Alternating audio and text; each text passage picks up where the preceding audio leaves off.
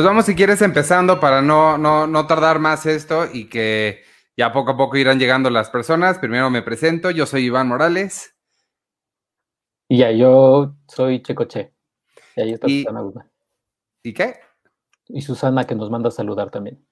Hola Susana. Este, en un, en cualquier momento llega Penny que nos va a acompañar también. Eh, Arturo tuvo unos temas en su casa, nada, nada de qué preocuparse, nada más no, ya no pudo encontrar la logística para podernos acompañar.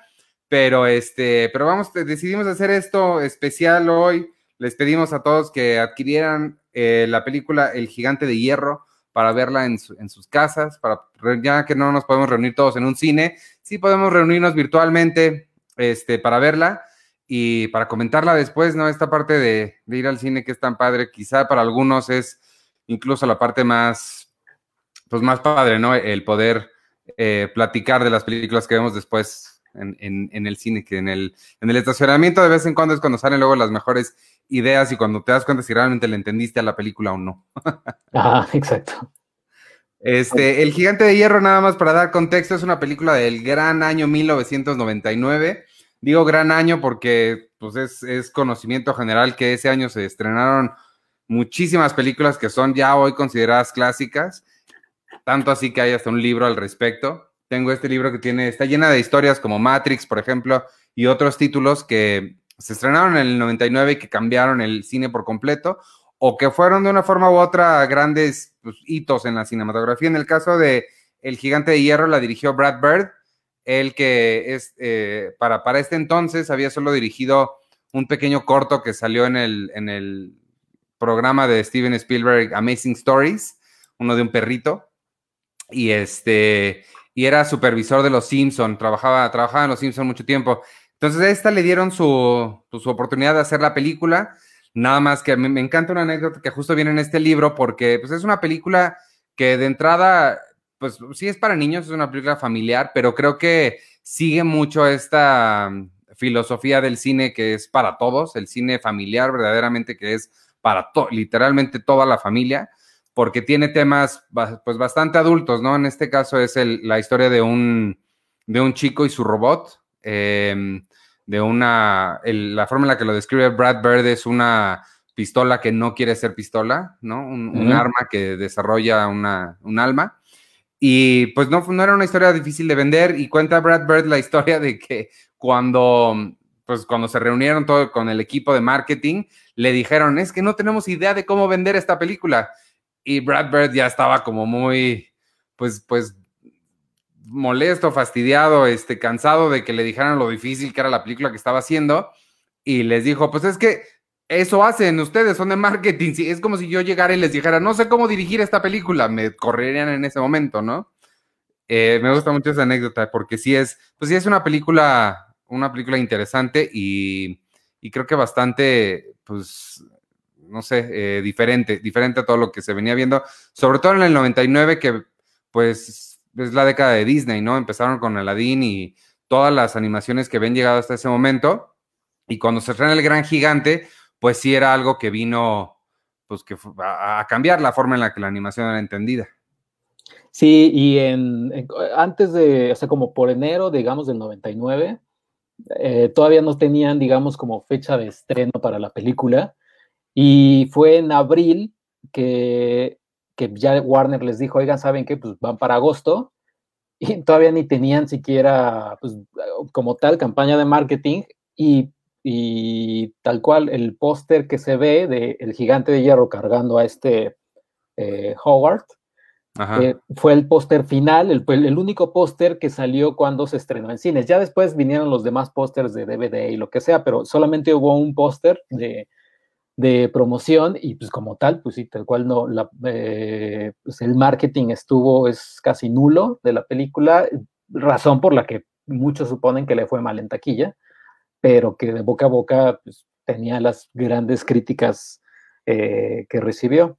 Que obviamente cuando, cuando yo vi, bueno, cuando, cuando ya después te enteras, ay, pero es que ni siquiera ganó, la nominaron a mejor película animada o lo que sea, pues es que todavía no existía la nominación a Mejor Película Animada en el 99.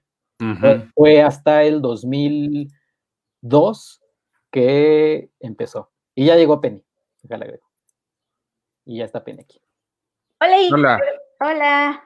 Bienvenida. Hola. Estamos hablando del gigante de hierro. Sí, yo la vi ayer. Este, ahorita eh, lo, lo- lo que, lo que les iba a comentar es sí, sobre esto que decías de la, de la taquilla, Sergio, que les fue bastante mal en, en- taquilla, no por falta de calidad, porque como dices, todo el mundo la amó. De hecho, la amaron tanto que fue muy famoso el caso porque pues, en aquella época, en el 98, 99, Internet, pues no era lo que, lo que es hoy, no esta cosa como la que estamos haciendo ahorita, no era remotamente posible. Pe- Perdón, pero Warner eh, comenzó a explorar las, las posibilidades de hacer el marketing por Internet y de hecho fue Internet quien, quien logró ciertas hay cositas, fue en, en el sitio este, no sé si te acuerdas, había un sitio que se llamaba Ain't It Cool News, ya desapareció. Sí, Pero- no, o sea, creo que sigue, porque yo, yo de hecho vi la nota que publicaron en el 99 Ajá, de, del Gigante Hierro, así de, oigan, pero ¿por qué no hay ninguna promoción del Gigante Hierro? Es- Sí. exactamente esa. La escribió de hecho Harry Knowles, que es como el Ajá. dueño de, de Ain't It Cool News. Según yo ya no existe, eh, o sea, activamente, o, Ah, o nada más hay una persona o algo así. Ah, ok, ok, puede ser como algo ahí. Pero lo que hizo fue, es que a él lo de hecho fue bliqueado, así tal cual como ahora se filtran las, la- las cosas. Se filtró un- una, o le filtraron una, un corte inicial de la película a este escritor de Ain't It Cool News y él publicó una carta tal cual, así una carta pidiéndole a- al estudio que la sacara y la sacara bien y cómo le dio hasta sugerencias de cómo podían hacer el, marketing, porque era para él pues, importantísimo ver esta película. También recordar que se estrenó cuatro meses después de Columbine. Entonces, o sea, no solo traía la carga de, pues, de lo que significa un, pues, de nuevo, la historia de un arma que desarrolla una, un alma o un arma que no quiere ser arma, sino que se estrenó en un momento en Estados Unidos en el que la conversación del control de armas y la violencia estaba muy, muy, muy, muy reciente, ¿no? La, la herida todavía estaba abierta. Entonces, una película, pues animada, que hablara de estos temas tan, tan serios era algo, pues, sin precedentes, ¿no? Sí. ¿Y tú, Penny? No, estaba pensando en esto que decía Iván. Eh, creo que en algún lugar había leído, porque esta película siempre me ha, siempre me ha gustado y creo que como, como a todos nos pasó, no la vimos en el cine, sino después. ¿O tú sí la viste en el cine, Checo? ¿Tú sí fuiste a verla? No, no, no, no, pues tampoco. O sea, No, sí, fue, sí fue una joya que, o sea, digo, porque en 1999 teníamos la edad, ¿no? Para, Sí, ¿no? Sí. La película animada es, o sea, ¿no? Este, fue después de Toy Story, sí fue después de Toy Story, o sea, como que Sí. Sí, iba yo al cine con mis papás y me llevaban a ver las películas animadas y no me llevaron a ver esta, yo creo que justamente porque no se enteraron de ella, porque tal cual sí me, sí me llevaban a ver todas. Yo creo que era como para que no molestara tanto los domingos, porque eran los domingos cuando me llevaban. Eh, entonces la vi ya, ya más grande y alguna vez había leído que el guionista, una, que, le habían mostrado a los ejecutivos de Warner de ese, de ese momento y que los ejecutivos de Warner no, como que no cacharon bien la idea, o sea, como que no, no sé si, si de ahí venga, no sé si ustedes saben el dato, de ahí venga que no le dieron tanto marketing, este, pero como que no cacharon porque eh, él comentaba en, este, en, esta, en esta nota, eh, me, creo que era Tim el, el que, mm, de, ahorita les confirmo su apellido, que lo tengo anotado por aquí, alguna vez él dio una entrevista y dijo que cuando mostraron esta película a los ejecutivos no entendieron muy bien porque no entendían bien quién era, quién era por ejemplo, el antagonista, ¿no? Teníamos a, este robot, teníamos a este niño que tenían como una amistad tipo E.T., ¿no? Muy amblinesca. Eh, y teníamos por otro lado a los miembros del ejército o los adultos, ¿no?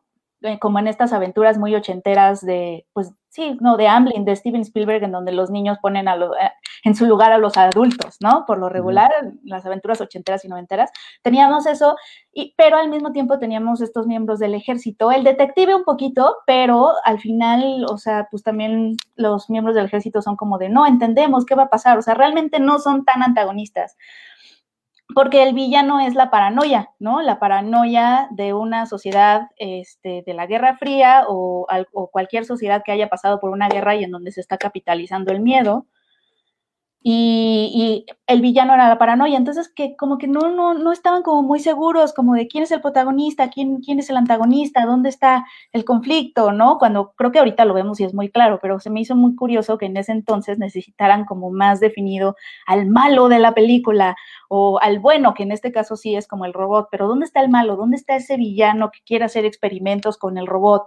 Cuando realmente el villano era toda una sociedad que, que, que tenía miedo, ¿no? Y que se estaba capitalizando ese miedo por miedo de las armas.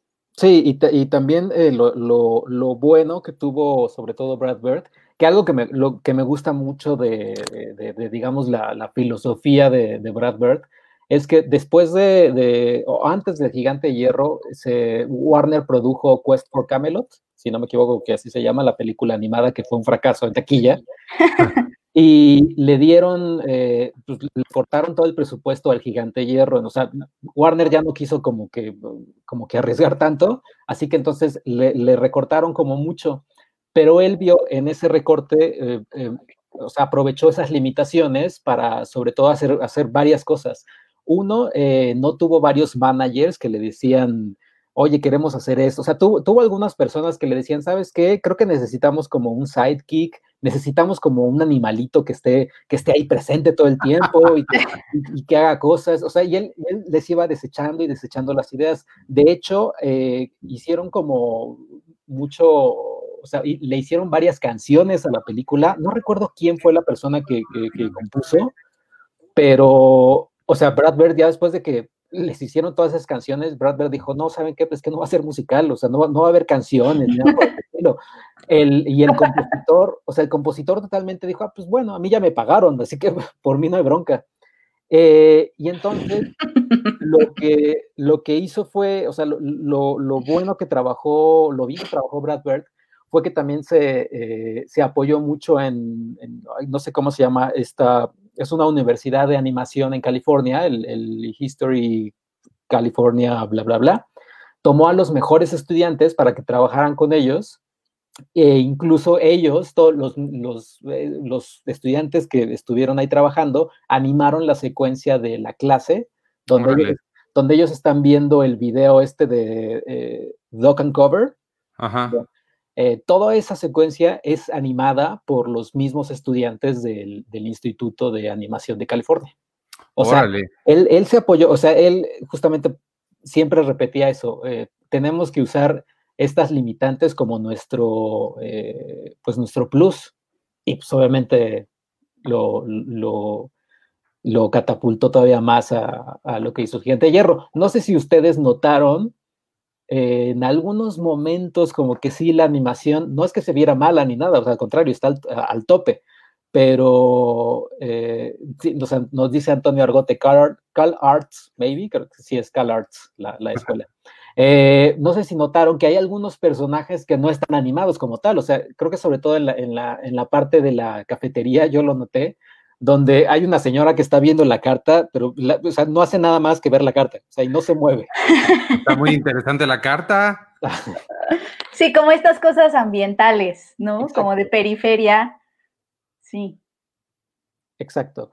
Pero, pero sí, o sea, sobre todo me, me, gusta esta parte de Brad Bird que dice, pues vamos a aprovechar esto, o sea, vamos a aprovechar que no están estos ejecutivos tan al pendiente de esto, porque hay que recordar que en el 99 eh, toda la carne al asador que le decidió meter eh, Warner en el verano era a Wild Wild West de Will Smith. Híjole, ah, que, sí, los resultados fueron ahí muy dispares entre ambas, por no decir, pues sí.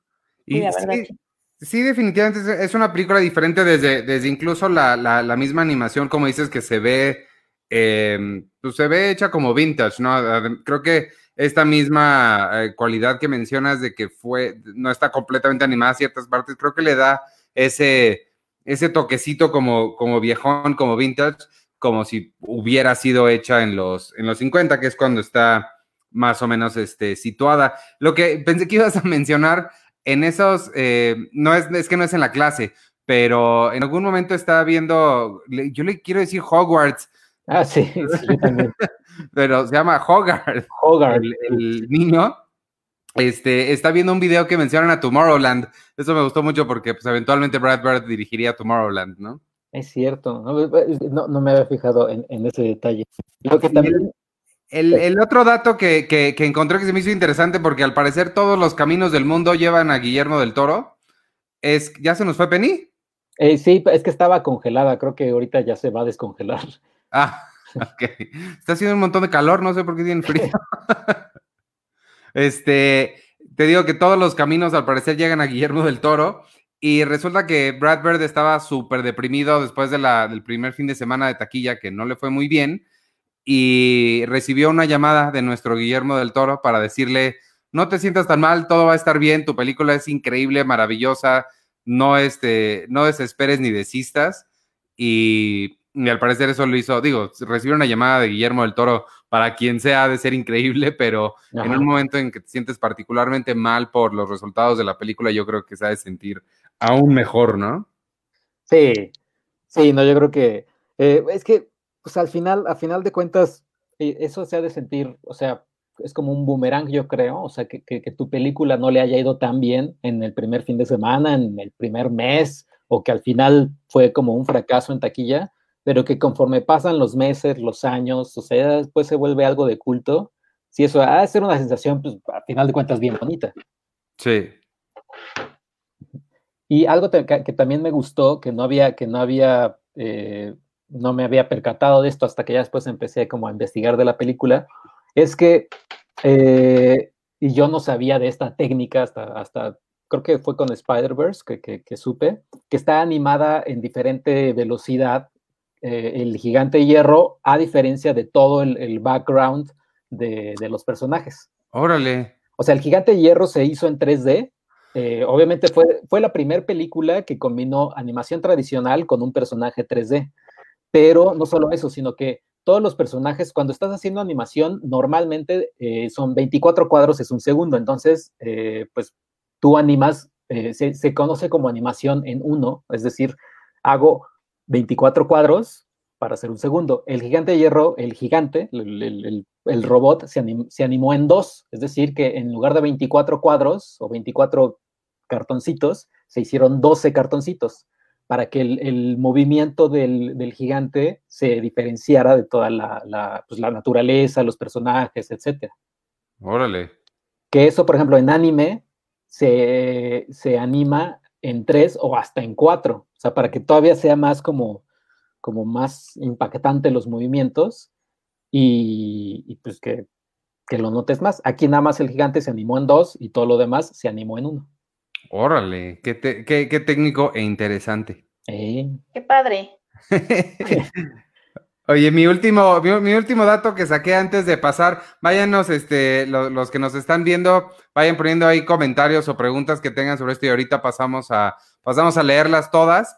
Es que tú sabes que estoy jugando mi, mi videojuego de vaqueros Red Dead Redemption y este, hay una referencia al gigante de hierro ahí, aunque no lo creas los, los, ¿cómo se llama el estudio que hace Red Dead Redemption?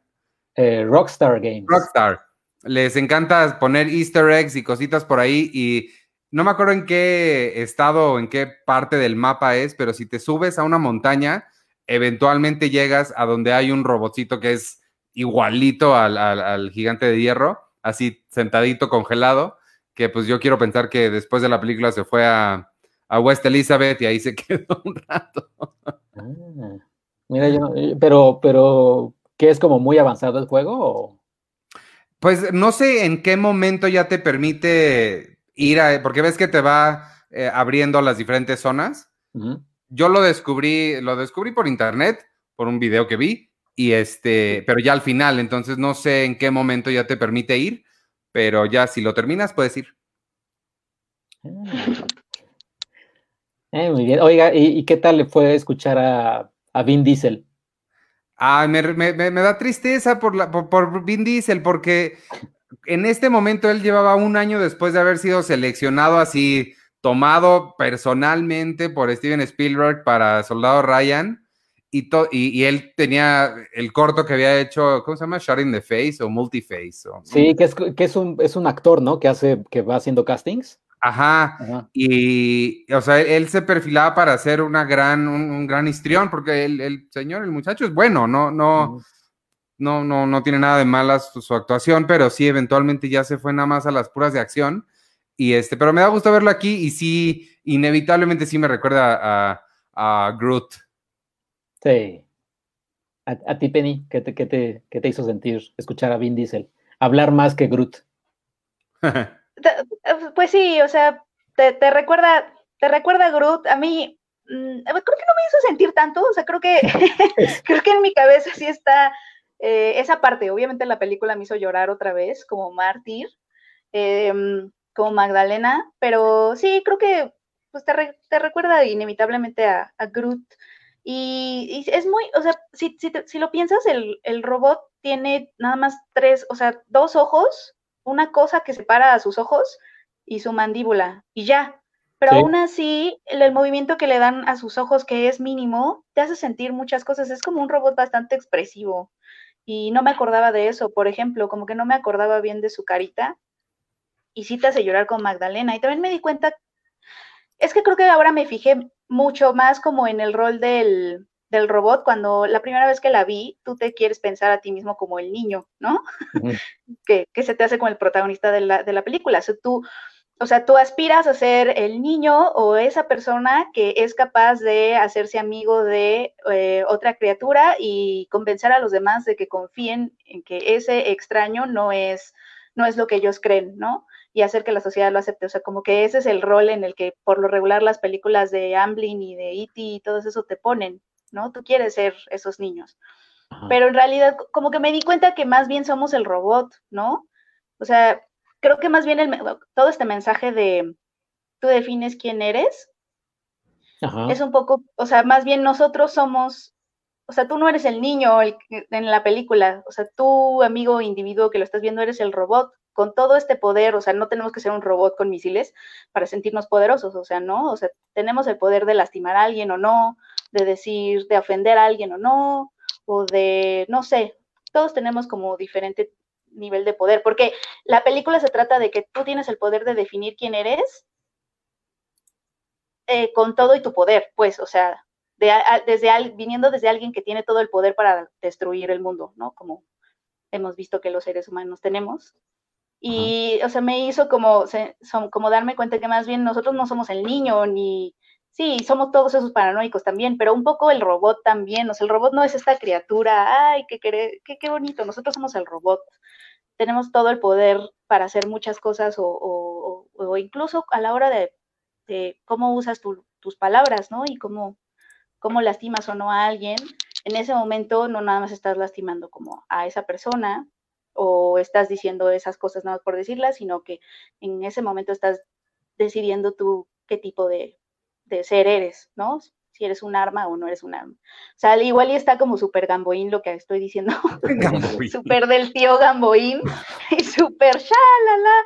Pero creo que sí, o sea, se me hizo chistoso que ahora verla desde el punto de vista en el que no, no quiero ser el niño, sino quiero ser el robot. Sí, no, definitivamente. Somos el arma, no somos el niño. Sobre todo, sobre todo me, me, dejas pensando en eso que dijiste, que las palabras pueden ser un arma creo que esa sería como una buena analogía, forma de entenderla para nosotros que no somos eh, robots ni armas. Claro, o sea, es que obviamente ninguno de nosotros está en la Guerra Fría, obviamente no tenemos una sociedad como en Estados Unidos, ¿no? Que tienen armas y que muchos los ven como su derecho el portar armas. Bueno, de hecho es su, derecho constitucional y se está como ahí debatiéndose. Eh, no tenemos que estar cercanos a una realidad de guerra armamentista, etcétera, como para entender que también tienes poder, ¿no? Tienes mucho poder, de hecho. Si eres alguien que está, está escuchando esto desde su computadora o en su celular, ya, eh, ya tienes ahí, ahí bastante poder, ¿no? Y más bien, ¿cómo lo usamos? ¿Cómo usamos eso? Y, y lo que me gustó también es que es una película que en 1999, o sea, 10 años antes de lo de las Torres Gemelas, porque recordemos que las Torres Gemelas...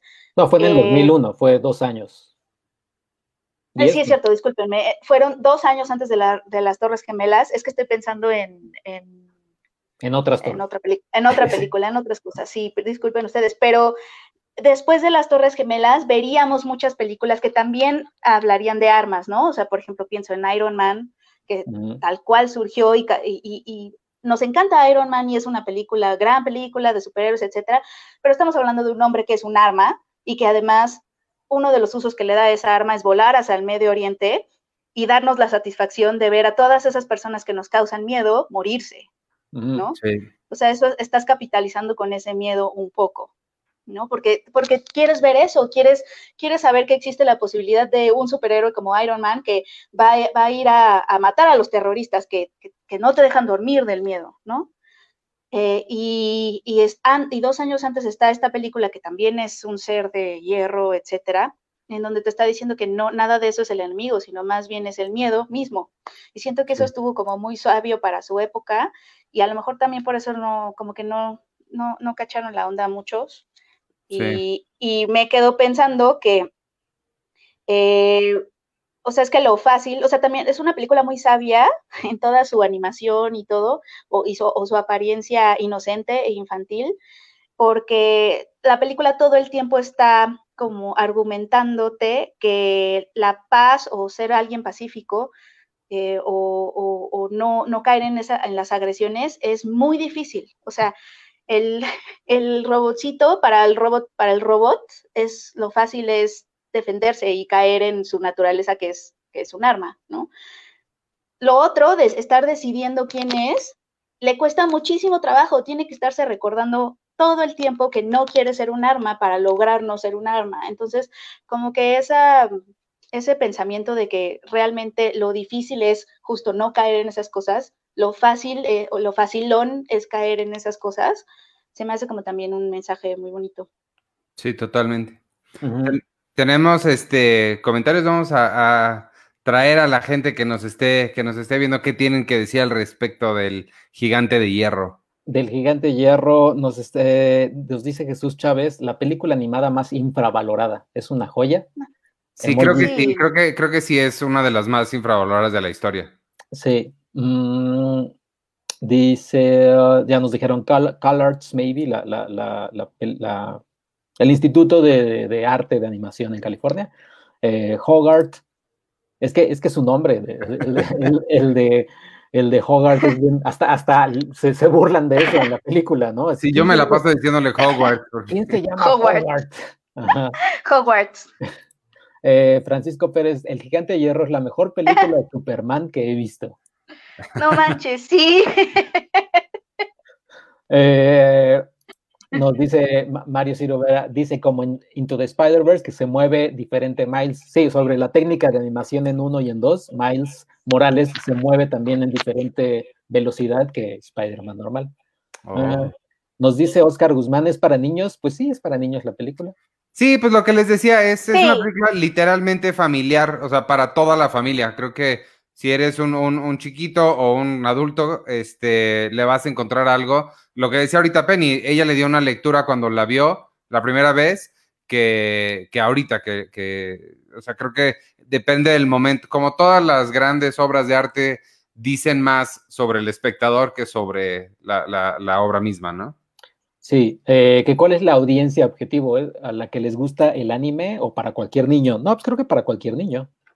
Sí, yo creo que es, es la, la, no creo que tenga una audiencia objetivo única, creo que sí va para, para cualquiera, es, es, creo que sí sobrepasa el, el, la, animación tal cual. Eh, dice eh, eh, María Lotero del Río que sí todos lloraron al verla. Checo no, llora. Yo no, tampoco lloré. No, yo, yo no, yo no lloré, pero, o sea, sí, sí está emotiva, pero... Sí pero así llorando. bueno, pero es que yo también lloro con todo, ¿no? Porque obviamente no esté muy bonita, pero sí, yo también soy una Magdalena con todo. Eh, nos dice también Mario Ciro, yo amo tanto el gigante de hierro cuando sale en Ready Player One, hasta grité de emoción. Sí, sí, es un momento bien emotivo. Pero también, o sea, se muere, ¿no? O sea, sí, eh, es que no me gustó ese momento justo porque otra vez lo vimos destruirse por el bien. Por el bien, no, y lo que, no sé si se dieron cuenta también, pero yo aquí sí también me emocioné viendo el gigante hierro, porque cuando él, cuando el gigante se, esconde de los militares en el taller este de, del, del, chavo, y se esconde y es como una obra de arte, está sentado, está sentado y está puesto de la misma forma que vemos al gigante hierro la primera vez en Ready Player One, que estaba, estaba así sentado, Ah, sin, sin vida, sin, sin moverse ni nada. O sea, en el taller también, ¿no? ¿O no? en Lo el estoy- taller, o sea, el- era el taller de este, de, ay, de este, Artemis. ajá, bueno, de alguien. No, de su amigo, de su amigo, amigo. de su amigo, de su amigo A. De su amigo, amiga. Ajá, Ajá. pero estaba igual en un taller, ¿no? No me acuerdo Eh, cómo se sí. llama, pero tengo ganas de volver a ver Ready Player One. Sí, yo también. Eh, nos dice Manolo Lozano, verla de nuevo sí me lleva a aquellos días de verano cuando la transmitían en televisión abierta. Y yo nunca la Yo vi. también la vi, yo la vi justo la primera vez en televisión abierta. Ah, no, Sí. yo, yo, no- yo la re- renté, recuerdo haberla rentado así en, en, en su cajita de DVD y su portada de como él así sosteniendo al, a Hogarth, pero no me acuerdo. No, no, Oye, otra. I- Iván, y, y ya dijiste tu dato, ah, es que seguramente me lo perdí ahorita que tuve problemas técnicos de que en la televisión de Hogwarts vemos Tomorrowland. Sí, ya. Ah. Y la, y la monedita, No, eso no lo dije. saca una monedita después, y según yo en Tomorrowland, si eras especial, te daban una Mm. monedita. Sí, un botón. O eso, o, o eso era en, en Harry Potter, porque en Harry Potter también son con monedas. No sé. Oye, y está, eh, o sea, para los que nos están viendo, pero también eh, eh, para los que nos están escuchando, pueden ver la transmisión en, en- en Facebook después. Eh, también como todo nos lleva a Guillermo del Toro, también todo nos puede llevar a Avengers o al MCU, porque lo que estamos viendo es el diseño del, del gigante de hierro que fue diseñado originalmente por Joe Johnston, el director de Capitán América, el primer Vengador, o de Y Rocketeer, ¿no? Rocketeer, Jumanji, eh, Querida encogía a los niños, eh, Hidalgo. Es el primer ¿se dis- acuerdan de Hidalgo? ¿Es el primer diseño de qué? Del gigante. O sea, él, Ah. diseñó al gigante de hierro. O sea, ah, Joe Joe Johnston diseñó al gigante de hierro. Wow. Porque hay que, hay que recordar que el gigante de hierro está basada en eh, The Iron Man, eh, una novela eh, inglesa que, que tiene diferentes eh, finales y formas ahí en, en- en- en el libro, pero que para cuando se tradujo a Estados Unidos, cuando se pasó a Estados Unidos, pues le cambiaron a The Iron Giant porque pues no querían problemas con, con un Tony Stark por ahí. Y yo tengo, tengo un dato sobre la novela. La novela la escribió un poeta que se llama Ted Hughes, que es, fue esposo de Silvia Plath y escribió la novela eh, cuando todavía estaba en luto por, por, la, por el suicidio de Silvia Plath. Entonces también es, por eso habla tanto de la pérdida. Y, y tiene una segunda parte, la, película, la novela, que es Ah. The Iron Woman. Ajá. ay, o sea, ¿le crearon una novia o es su hermana? Mm, No estoy tan seguro si sea novia hermana, o sea, si sea como parentesco, eh, pero aquí, mientras el gigante de hierro, la novela, habla también de estos temores de, de- de las armas y lo que sea, eh, la giganta de hierro o la mujer de hierro habla sobre la- el, el cuidado del medio ambiente. Sí. Hay algo, hay, hay algo, es, lo único que me hace ruido del gigante de hierro como personaje es que él está hecho de metal, ¿no? Sí, De- de- de- o, o sea, es un metal, pero come metal. sí. Ajá. Entonces, es raro para mí eso. Ok. ¿Qué, ¿Tenemos más comentarios? Eh, sí, eh, Víctor eh, nos comenta visualmente a mí me hace pensar en el anime Iron Man 68 o The Twin 28 Go por su diseño, aunque las historias son diferentes. Yo no conozco esa- ese anime porque como todos saben, yo no soy conocedor de anime, pero suena María- interesante. María Lotero dice, mi mamá la rentaba en VHS y yo la ponía mil veces y todas lloraban. Ah. Ay, yo estoy con tu, con tu mamá. Bueno, no ok. sé si la mamá o ella. O sea, ¿a ustedes no se les hace raro que coma lo mismo de lo que está hecho? Pues, pues somos carnívoros y somos carne. No, no se está comiendo a O él sea, a, mismo. me- a menos que se está comiendo otros metales que no son hierro. Exacto. Eso lo entendería, porque también nosotros comemos carne, pero no es carne humana. Es raro, es raro. ¿Por qué, por qué no se le antoja a su mano? Tal vez sí.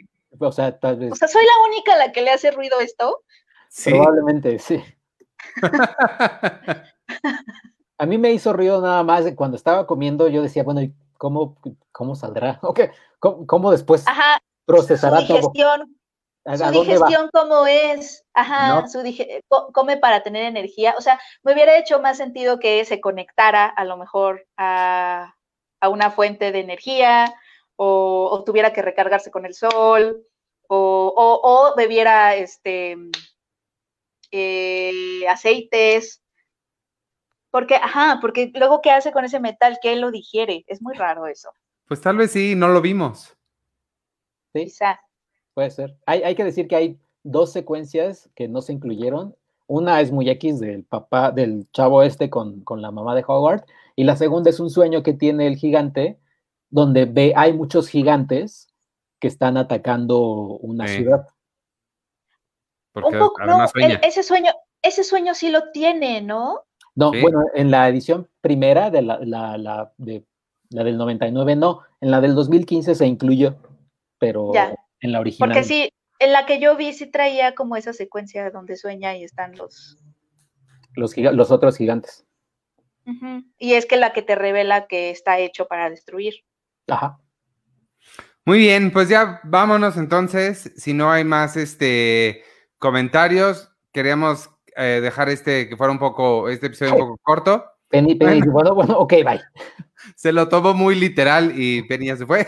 Pero este, pues decíamos nosotros a ver si ella le da tiempo de regresar. No, perdón, no me fui sin despedirme. Estoy teniendo muchísimos problemas técnicos. Está bien.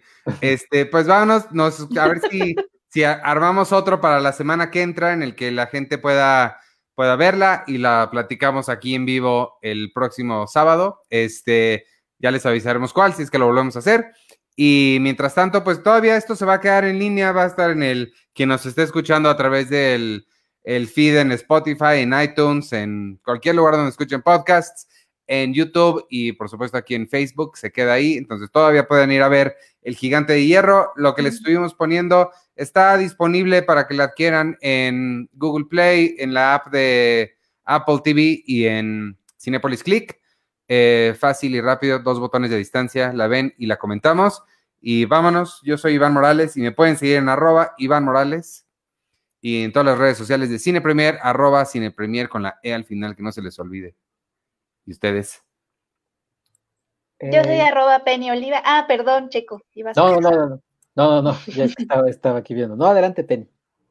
Ah, yo soy arroba Penny Oliva. Muchas gracias, como siempre, por estar con nosotros. Eh, y estén muy pendientes porque seguramente haremos más de estas, de, de estas que pues no son watch parties porque no son al mismo tiempo, pero, pero sí son como tertulias de películas. Ándale, tertulias. Tertulias, tertulias. Bienvenidos a las tertulias de películas y está padre para que las veamos todos juntos y las comentemos y nos, nos cuenten qué les parecieron. En somero.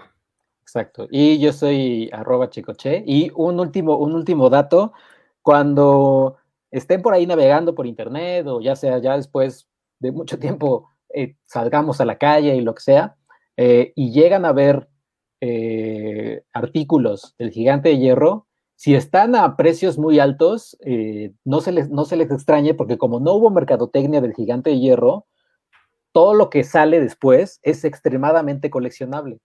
Oh.